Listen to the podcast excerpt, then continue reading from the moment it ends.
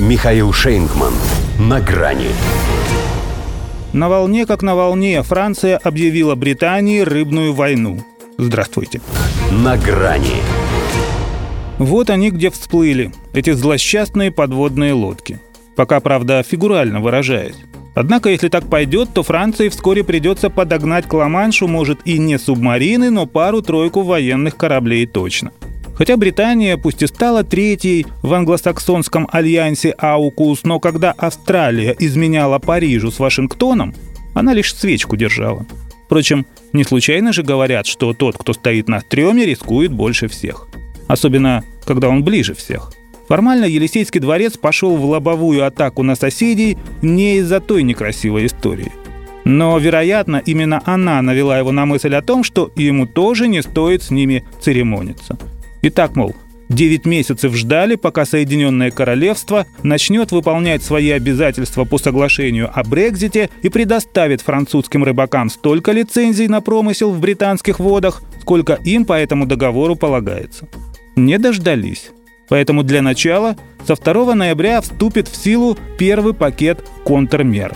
А это запрет на заход английских рыболовных судов регулярные проверки их безопасности, усиление санитарного и таможенного контроля и за ними, и за грузовыми автомобилями.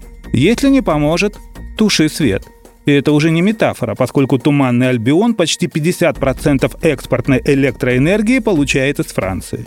А его остров Джерси, что находится к ней впритык, так и вовсе 95. И чтобы с той стороны пролива не думали, что это пустые угрозы, одно их судно, промышлявшее во французской акватории, уже задержано, другое отделалось крупным штрафом. Это война, говорят в Лондоне. Хотя и не сказать, чтобы объявляли из-за нее срочную мобилизацию. Действия Парижа здесь называют беспрецедентными и несоразмерными, но при этом с ухмылкой добавляют.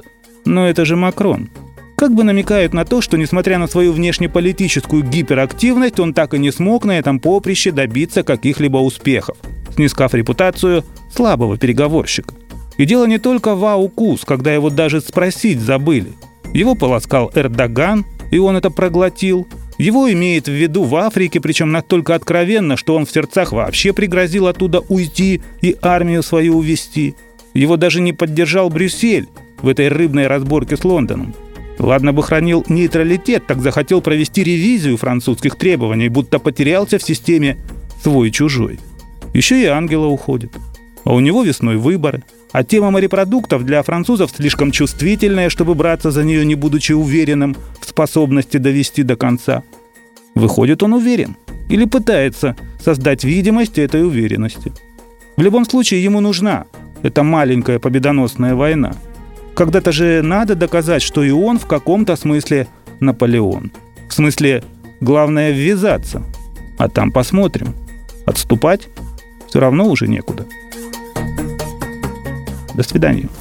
На грани с Михаилом Шейнгманом.